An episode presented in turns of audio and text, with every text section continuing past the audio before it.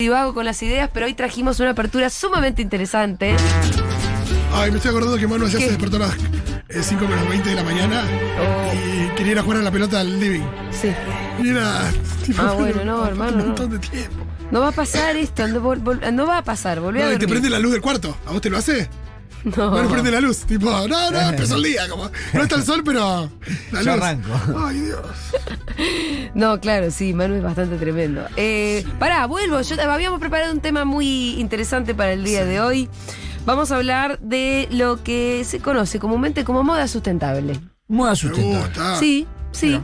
Moda sustentable. Porque bueno, em, con las chicas se nos ocurrió, con Miru y con Flor, que era un tema que estaba acá. En realidad, ¿sabes qué? ¿De dónde partió todo? Una nota que manda Flor a nuestro grupo, donde la nieta de Susana Jiménez, Ajá. Eh, vamos a decir eh, Lucía Celasco. gracias, era obvio que vos te ibas a acordar perfectamente, se puso una super tienda de moda sustentable. Y entonces ahí Flor le da bronca y dice, ahora ya las chetas de pronto descubrieron que existe la ropa usada. Claro, bueno. Y bueno, eh, bienvenidas sean, qué sé yo. Hay, varias, hay varios factores que son muy interesantes en, en toda esta historieta de comprar ropa usada. Yo, quienes escuchan este programa lo Es saben, fanática. soy fanática, no compro, ro- casi no tengo ropa que venga directo de una percha nueva. Me acordé de eso Sí. el día sábado a la tarde. Estábamos con Débora haciendo mis tareas militantes por General Rodríguez, Sí. por More, por Luján. Veníamos de Luján, pasamos por General Rodríguez, Feria Americana. Pará, pará, pará, me Ah. dice. Uh, ¿Qué querés? No, quiero comprar una camperita, a ver, porque Sí. Kiara estaba sin campera. Sí. Y mucho frío. Y Y, se metió. Y dije, si ya venís, Julia, acá. Me volví a vuelve". lo. Era un galpón Qué grande. Con no me digas así que se me cae la baba. Eh, a tres cuadras de la estación de General Rodríguez. Sobre Bueno. la ruta, compañeras encima, Sí. las chicas Ah, que estaban adentro, bien hermoso. Bueno, ahí siempre para mí es como un poco una búsqueda de un tesoro, ¿no? Como no está la nueva colección, eh, te salís un poco de los parámetros de la moda, que, que- que además como cambia cada rato y tiene sus colecciones y no sé qué, y tiene sus marcas.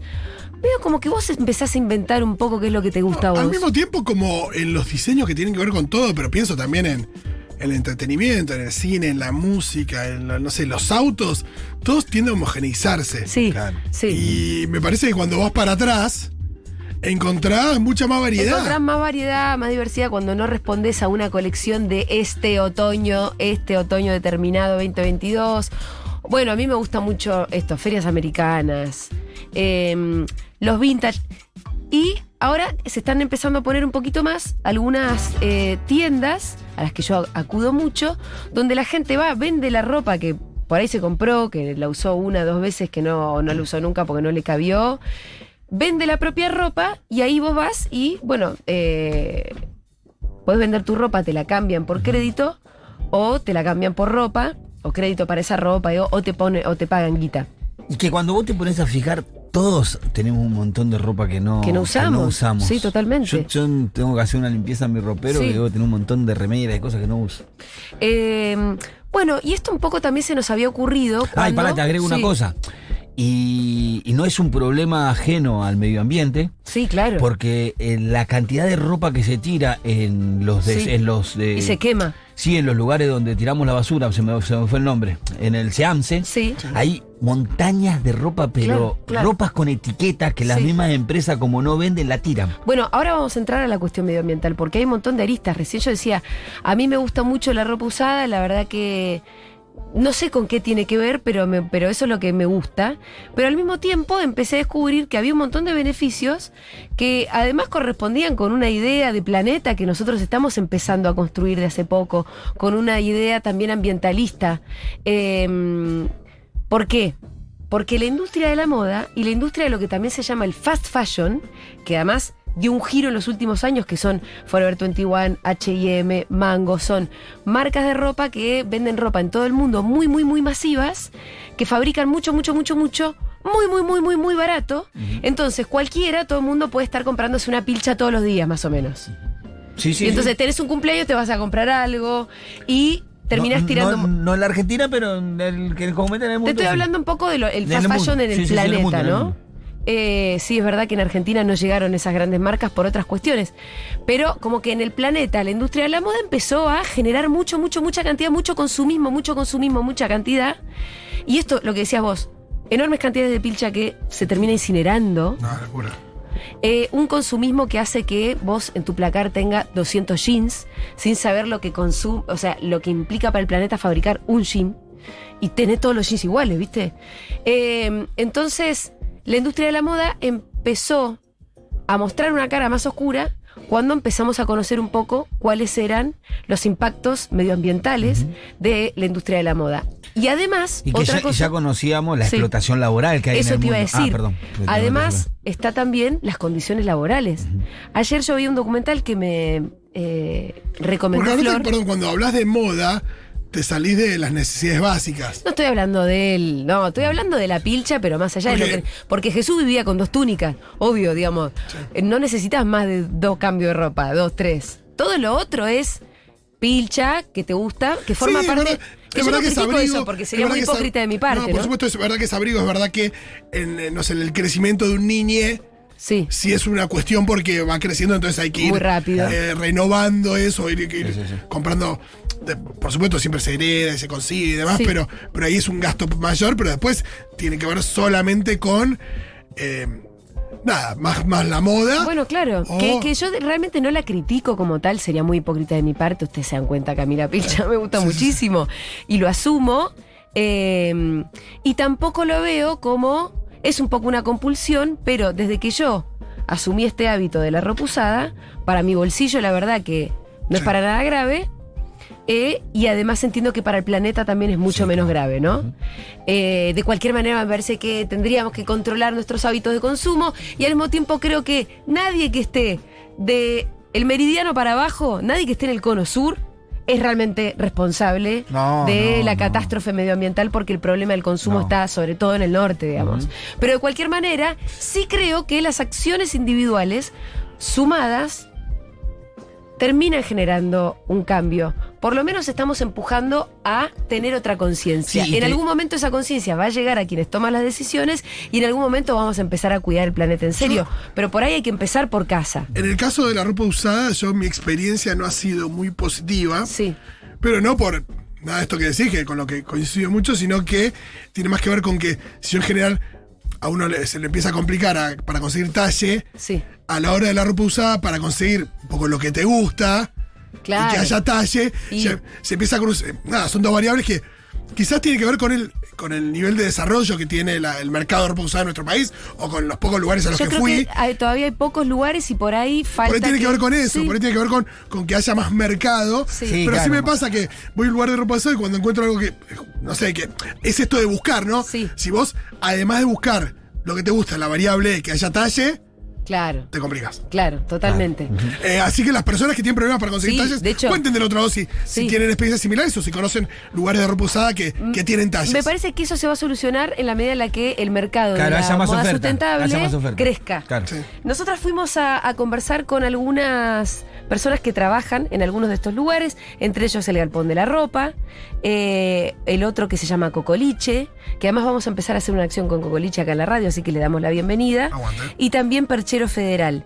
Em, vamos a escucharlas a algunas de ellas. Perchero Federal parece una iniciativa Sí, del, sí, sí. del gobierno nacional. Sí, totalmente, muy buen nombre. Eh, ropa para todos. Vamos a escuchar a Florencia, que es responsable de comunicación del Galpón de la Ropa, explicándonos un poco, bueno, el sentido de todo esto, que además para ellos también es un buen negocio.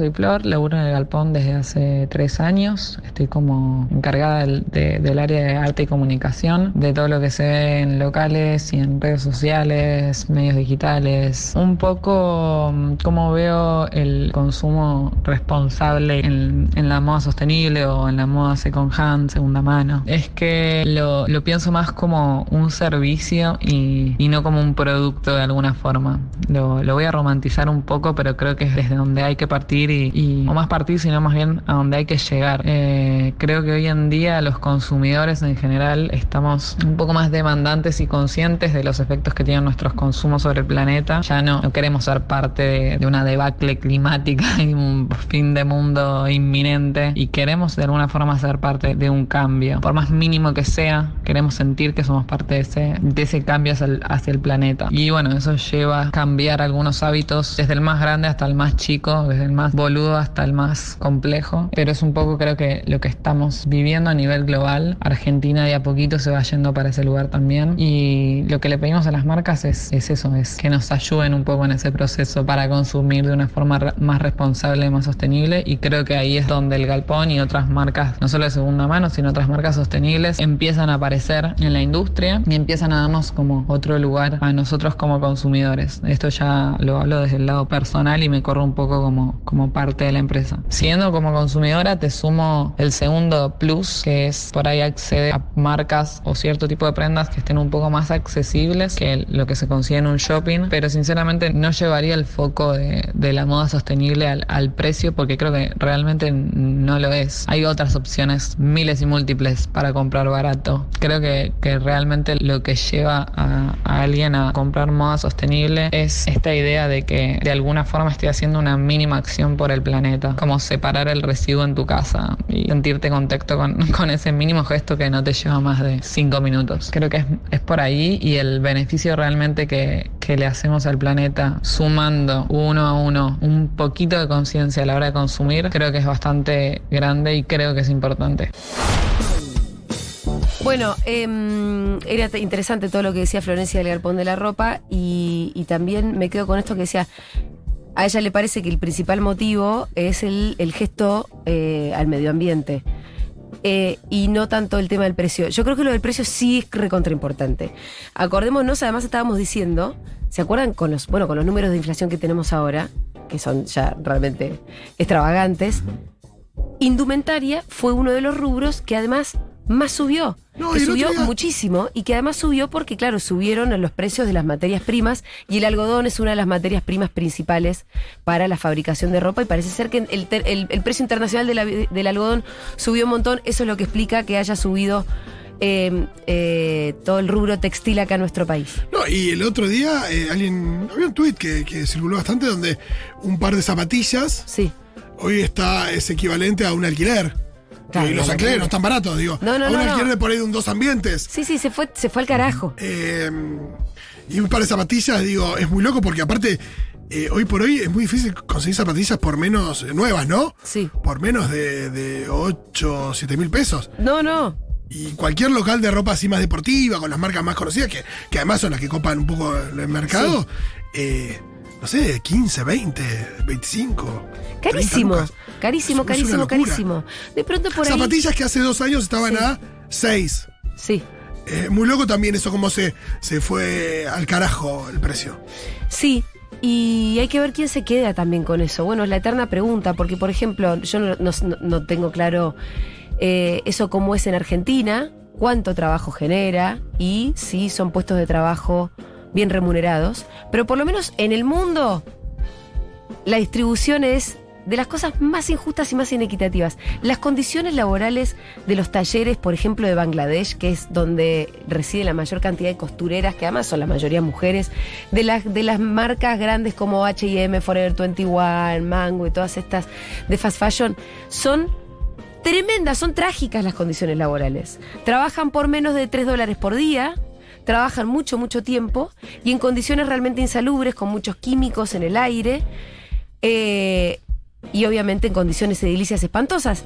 Tal así que hay una tragedia que se hizo muy famosa y que un poco dio bastante, recorrió el mundo la noticia mostrando la peor cara de la, industria del fast fashion, aunque igual no creo que haya cambiado mucho las cosas, que fue una tragedia en la que se murieron cientos, eh, mil 134 muertos. 1134 muertos con el derrumbe de un edificio en donde había miles de costureras trabajando para estas marcas que les estoy diciendo. Era un edificio que estaba tan choto que se venía abajo y se vino abajo. Y así hubo varias tragedias, hubo un incendio. Bueno, acá en Argentina también tenemos algunos ejemplos de eso. Cuando se conocen talleres textiles, se conoce que las personas viven en condiciones paupérrimas, eh, que las condiciones laborales son Casi es lo peor, casi de servidumbre. Y esto, bueno, es algo que sucede en el mundo y también sucede acá. O sea, hay muchas aristas de la industria de la moda que claramente hay que revisar. Claramente, porque además la renta, la rentabilidad que están teniendo es- las marcas también está muy fuera de escala. Sí, sí, sí. También está muy fuera de escala. y la gente que y ahí- fabrica y- la ropa apenas, o sea, está casi en condiciones de Y servidumbre. ahí te entra también en cuanto a la producción de, de indumentaria y todo eso, las ropa de, las marcas de ropa de deportiva. Sí, Por ejemplo, por ir más lejos, Boca. eh, eh, En esta el cambio de marca no pasó tanto, pero cuando estaba la marca anterior, que era Nike, Sí. te sacaba tres camisetas por año. entonces y, la y claro, Y, había gente que, que- que compraba la las tres camisetas del año al pedo, por la- Sí. pero la querés tener la nueva, la última, la última, y así te la iban poniendo, te cambiaban, bueno, te ponían una franjita amarilla y ya era una nueva camiseta y ellos iban todos a comprarla, Sí. se agotaba en dos días. es que eso que vos estás contando en realidad sucede, por ejemplo, en H&M.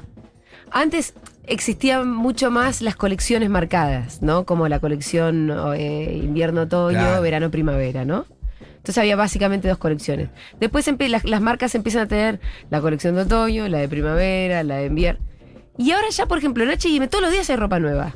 Nosotros no tenemos eso. Pero en esta fast fashion ni siquiera ya hay temporadas. Hay ropa nueva todo el tiempo, Todos todo el días, tiempo. wow. Entonces, realmente lo que generan en la gente es una suerte de adicción.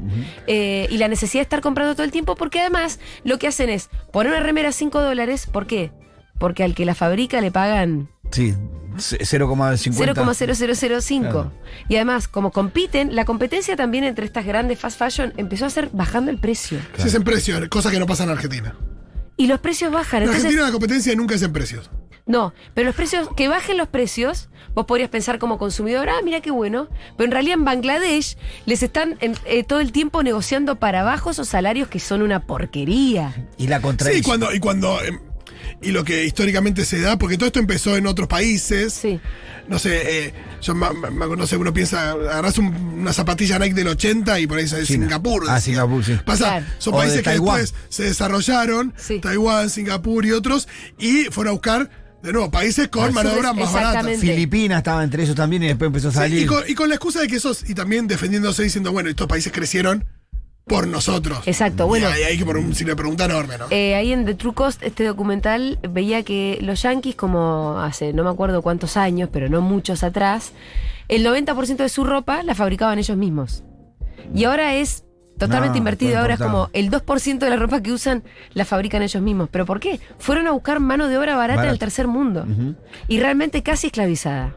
Para poder consumir todo lo que quieren todo el tiempo, todo el tiempo, todo el tiempo, todo el tiempo. No solamente ya esto no entra para, para lo que estamos hablando en concreto, que es la industria de la moda, sino para, para, casi todo. Sí. Sí, sí. Para sí, casi que eso todo. te iba a decir, que la diferencia entre el cono sur y el cono norte que vos hablabas, que no es responsabilidad del cono sur, tiene que ver con una cuestión de ingreso y de capacidad económica, no con una cuestión cultural. O sea, Sí. eh, el- el- a nosotros se nos impuso la sociedad consumista. Bueno, el proyecto eh, que nosotros bancamos, Nacional y Popular, de Néstor y Cristina, se basa muchísimo en el consumo, en el consumo interno. Sí. Y no deja de ser una propuesta Exacto. de una sociedad consumista. ¿no? Sí.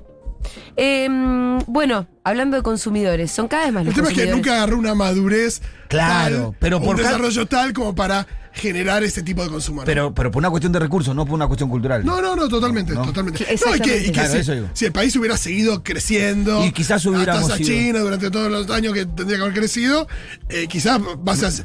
Está claro que vas Hoy a... estaríamos comprando una remera día por día, No, y porque, y porque países que culturalmente por ahí uno puede pensar similares y que sí crecieron, eh, digo, tienen, digo, en España se da esa situación, en Italia se da esa situación. Sí, sí, sí. Son países más desarrollados, pero que algún punto de contacto en términos culturales tenemos. Sí, sí, sí. Em, así que acá hay cada vez más consumidores también de esta cuestión de la tendencia de comprar ropa de segunda mano o prendas con segundas oportunidades, como por ejemplo le dicen en Cocoliche.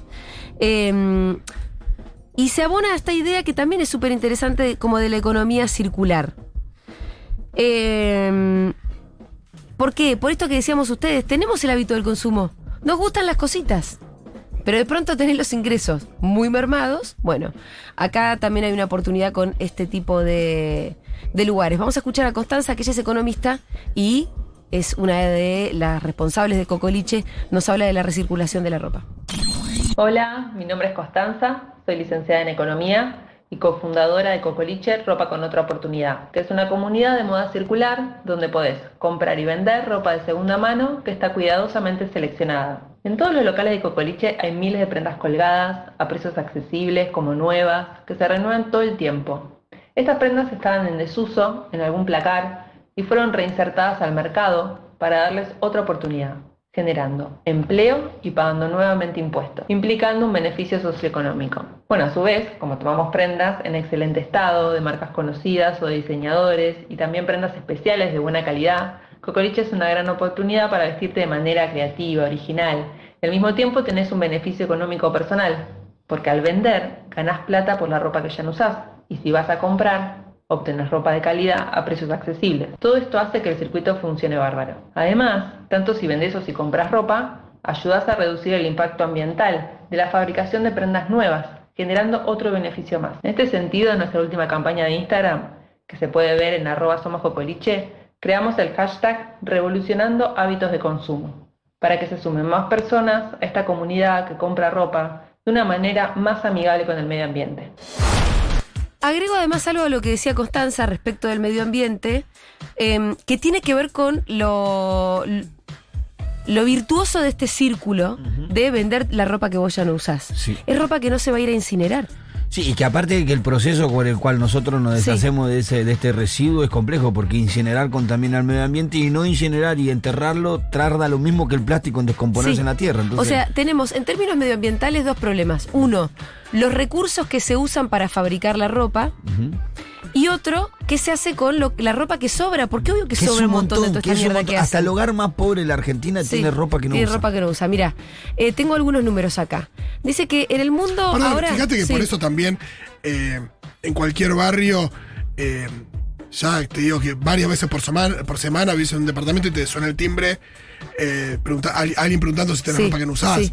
Porque en general, eh, digo, si hay tanta gente pidiendo Sí, es porque, porque es sí. porque hay. Mira, ¿me haces la cuenta de cuántos son 82 pounds? Gracias. Uy. Porque mira. ¿A qué, ¿A qué precio? Andás a ver. No, no, no, no, de, de peso. Ah, ah, No, de libra. no la moneda. ¿82? Pounds. El peso, en kilos. Sí, sí, sí, ya te digo. Porque ahora. Va, pará. Guardate ese dato. Sí. El mundo consume ahora unos 80 billones de nuevas piezas de prendas por año. Esto es 400% más que la cantidad que se consumía hace dos décadas. O sea, hace dos décadas se empezó a Una consumir cuatro, una locura, o sea, una cuatro veces más. es No, una y la- locura. y la- y la Esto humanidad es lo no creció el- tanto ni por asomo. No, no, no, pero es lo que pasó con el fast fashion. Em, Qué loco, y esto empujado por un puñado de y países. son un puñado de países y un puñado de marcas, te diría también. Bueno, No. y lo que dice es que esto genera un gran problema también de ropa descartada. Por eso me parece interesante lo de la moda circular, lo de ir y vender lo que no usas más y que alguien más lo use y lo compre. Un, em, un americano promedio, un, perdón, un norteamericano promedio genera 82 pounds, ¿cuánto es? 37 kilos. 37 kilos de ropa desperdiciada por año. Es un huevo. 37 kilos de ropa. Cada Estados Unidos son, Son- como 200 millones. No, pensá que de 37 kilos son eh, dos valijas grandes, grandes, grandes, repletas de ropa. Sí. O eh, más, o tres valijas. Bueno, y eso esto también dice que son 11 millones de toneladas de textiles de desperdicio que hace solamente Estados Unidos. Pero a eso, que te le que. agrego, a eso te le agrego una cosa que vos tenés ahí la cuenta de la ropa hecha confeccionada. En el proceso de confección de la ropa Sí, se bien. generan desechos. Sí, también. Es un montón, un montón. Nosotros estamos tratando de que esos desechos que generan los talleres que tenemos en Ciudad Oculta terminen en los paneles eh, acústicos de las camionetas de Toyota. Para que no terminen en un basural.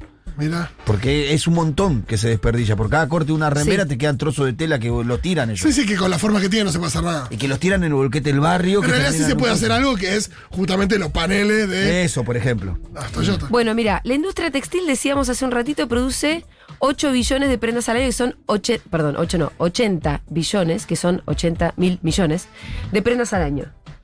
Obviamente hablábamos del impacto ambiental de toda la, la porquería que no se usa más. Pero bueno, eh, Aparte también por- la fabricación de todo este volumen gigantesco de ropa tiene un impacto ambiental específico. Quiero que escuchemos a Nicky Becker, después seguimos comentando. La industria textil dentro de la moda es la segunda más contaminante del planeta. Una de las razones tiene que ver con el agua. Primero porque se usa mucho, pero además porque el 20% de las aguas residuales globales son a partir de este sector, o sea, las aguas contaminadas eh, en general que se vierten después. Y después que usan muchísima agua para todo lo que es la producción. Para que nos demos una idea, para hacer un jean, un solo jean, se necesitan 10.000 litros de agua, que es lo que tomaría un humano en 10 años. O sea, es realmente muchísimo. Este es el promedio que hace ONU eh, que claramente es un promedio y puede variar, pero igualmente choquea mucho. Y después representan el 10% de las emisiones de gases de efecto invernadero, que son estos gases que producen el cambio climático. Y después el último tema es que también las fibras plásticas que son necesarias para producir la ropa muchas veces terminan en el océano y según un dato que también maneja la ONU, equivale a 50 millones de botellas de gaseosa, lo cual también es muchísimo. Bueno, em, y les voy a agregar algo más que tiene que ver con la industria del algodón. Ajá. Obviamente que el algodón se tuvo que. la- el, el- el cultivo de algodón se tuvo que intensificar mucho cuando las marcas empezaron a pedir tanto algodón, tanto algodón. ¿Y quién se imaginan que entró ahí cuando hubo que modificar la semilla, hacer el veneno? Dieguito. Monsanto, Monsanto. posta. Sí, y las semillas de algodón son un monopolio absoluto, de, bueno, todo el paquete, ¿no? De agrotóxicos y demás, son un monopolio absoluto de Monsanto que empezó a meterse en la industria del algodón para empezar a hacerla como a gran escala. Esto teniendo, obviamente, las consecuencias que ya sabemos en las poblaciones fumigadas, números de cáncer, muchos nenes con retrasos eh, mentales, em, y obviamente ir arruinando cada vez más la tierra, nuestra propia tierra, que ya es una tierra llena de, de agrotóxicos y donde ya nadie sabe cómo cultivar un, No, un algodón normal. ya está complicado. Ya está. No, ¿Viste? y, y- Bueno, ahí, ahí igual ahí ay, hay me como. gustaría que si, alguien sabe que nos lo cuente, Sí. pero la cosecha de algodón, digo que históricamente, digo, Sí, es sinónimo de, sí. de- de la esclavitud más atroz de todas.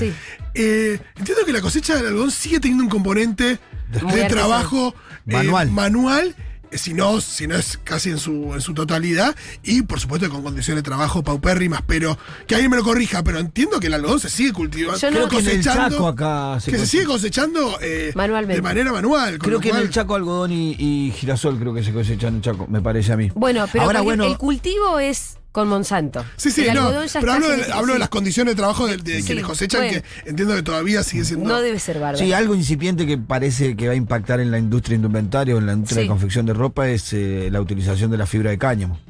Bueno, eso es interesante. De hecho, vamos a escuchar a Silvina de Perchero Federal, que habla también de las condiciones de producción, que estuvimos hablando hace un rato, de cómo trabaja la gente, y también agrega la cuestión de las, eh, las, las- las telas y las fibras y, y qué materiales estamos usando también y qué impacto están teniendo en el medio ambiente. Hola, ¿cómo están? Acá Silvina de Perchero Federal. Nosotros ofrecemos una curaduría de productos sostenibles y fomentamos nuevos hábitos de consumo responsables y conscientes. Algunas características de estos productos son que han sido realizados con, mediante procesos amigables con el medio ambiente, con materiales que generan menor impacto negativo en el mismo, por ejemplo las fibras naturales, que han sido realizados en condiciones laborales dignas, que son productos realizados en pequeña escala por emprendedores locales y que son productos atemporales, es decir, que escapan de la lógica del mercado. Algunos de los beneficios de estos nuevos hábitos de consumo es que estás eligiendo productos que han sido pensados y diseñados para hacer un uso adecuado de los recursos naturales y que generan menor impacto negativo en el medio ambiente, que han sido realizados en redes de comercio justo, donde todos los miembros de la cadena de producción han tenido condiciones sociales y laborales dignas, que fomentan buenos valores que ayudan a reemplazar la lógica del consumo masivo y de la acumulación, sino que ponen un freno a eso y propone, se propone una moda, lo que yo digo, una moda lenta, una vida más lenta y que fomentan el desarrollo de la economía local y regional, además de los pequeños productores de cada lugar. Bueno, escuchen estos números. Según explican desde Earth Pledge, que es una organización sin fines de lucro comprometida a promover y apoyar el desarrollo sustentable, al menos 8.000 sustancias químicas se utilizan para convertir las materias primas en los textiles y el 25% de pesticidas son utilizados para el cultivo de algodón no orgánico. Esto provoca daños irreversibles en las personas y en el medio ambiente biofísico y también dos tercios de la huella de carbono de las prendas se producirá después de su adquisición. O sea, es toda una gran catástrofe realmente. Y la escala a la que la industria de la moda llegó en los últimos 10 años hizo que todo empeorara muchísimo más. No, y es muy loco porque si vos agarraras toda esta ropa usada y la pones en el mercado, Sí. por, por un- una simple cuestión de oferta y demanda, Sí, eso impactás. Eso y, y sí o sí tiene que impactar los precios. Sí, sí, sí. Digo, Sí, si, sí. si la metieras de lleno, ¿no? Totalmente. Eh, Sí, evidentemente después- a cuenta gotas no afecta. Después poca cosa de tener una, una variación de precios como la ropa. Sí. O sea, porque cuando vos te vas a ponerle acá a Avellaneda, bueno, la gente de Diego poniendo conoce, hay una calle acá a Avellaneda, Sí, sí, que donde la ropa está más barata. y vos ves lo que sale un vaquero que de la- el otro día, mira, una tienda que vive la, vende la misma marca en ahí en cerca de Avellaneda, la misma marca de pantalón. Enfrente una de la otra Sí. había una diferencia de casi de mil pesos en el Y pantalón. era el mismo El mismo pantalón. pantalón, crucé la calle. Lo único que el otro no tenía propaganda, no te hacía. No te hacía Bueno, pero igual estabas en la calle Avellaneda. Ese mismo pantalón está en el shopping Por eso, y la diferencia más. es. Sí, O sea, hablemos, hablemos también de, de- de los costos de alquiler en los shopping, de las condiciones. Eso también eh, De las es verdad. condiciones que le Eso ponen los verdad. shoppings, IRSA, teléfono IRSA, a los locales, porque uno a veces habla las grandes marcas de ropa, ¿no? Eh, ponele que tenés una marca de ropa que la a pulmón, familiar, una pyme que creció y que. No tenés forma de y que un día llegó, o no, que un día se instaló en un shopping. Sí. eh, las condiciones son tremendas. Y hubo eh, pandemia y pagame el alquiler. Y si Sí, más- eso es verdad, que un local Siempre en un shopping malo, paga, paga un montón, tiene un montón de costos que no tiene por ahí un localcito Por en la supuesto no nos ponemos, no nos, pon- no nos deprimimos por, no sé, María Cher. No. Pero, Siempre pero, hay uno más malo, quiero decir. Por eso siempre Sí. el dueño del shopping por lo general es el más malo de los malos malos. eh, a eso voy, a eso Y después voy. tenés el dueño de HM, que bueno, directamente es. Eh, la guita que debe tener esa gente, ¿no? Bueno, la, la rentabilidad son, son esos números que yo no puedo ni compartir porque no me salen de lo No, no, o sea, no tenés sé ni ni cómo idea de- decirlo. claro. No sé ni cómo decirlo. Así que bueno. ¿Podemos hay- agarrar una gran feria futu? Sí. Bueno, me imagínate que a mí me encantaría. Feria Eh, americana. Yo dejo todo, ¿eh? En el bar. Yo dejo todo, ¿eh? Una gran feria futu en el bar, ¿cómo la ves? Oh, Ay, sí, boludo. Dejo boludo. todo y me dedico a Se eso. está babeando, se está babeando. Una vez por mes la hacemos, tranquilo. Dejo Le- todo y me dedico le- a eso. Tengo un club ahí en Bajo Autopista en Flores, lo pedimos Sí. prestado. El otro día mi sobrina. Invitamos a los oyentes que traigan su ropa a ese lugar y que la vendan y otros que quieran comprar y armamos una gran feria Está americana. buena la feria americana. Eh, el otro día mi sobrina Jazmín me dice, che, mi mamá me regaló una, una valija de ropa usada, ¿querés venir? Dijiste. ¿Querés. Lleg- Llegando, dijiste, Llegando. dijiste. ¿querés ven? Y ya estaba ahí. Claro, llegando, dijo. En realidad era su abuela Yo te que juro tenía... que, que entré a ese Y galpón y, yo pensando le dije a. Débora. Ay, me pone muy Julia, contenta. me Julia, muy llega a venir contenta. Julia acá, se vuelve loca. Porque encima era claro, imagínate que es en General Rodríguez Sí. la ropa vieja que había. Había ropa vieja, vieja, de verdad que Sí, decía, sí, sí, sí, sí. había tapado que te volvías loca. No, te y tengo que mirá, llevar la próxima vez me llevas, Sí, te llevo. Y mirá la miseria de las marcas. Esto ya lo hemos dicho, pero. eh, nada, gente que trabaja en aduana te lo puede decir. Cuando hay algún operativo en el cual se encuentra esto de que hay contrabando de una ropa, de ropa trucha, con. Sí. No, de- de- lo, que, lo que se vendía en la salada, que ya no Claro, se vende claro. más, eh, ropa, ropa trucha que quiere emular a las diferentes marcas.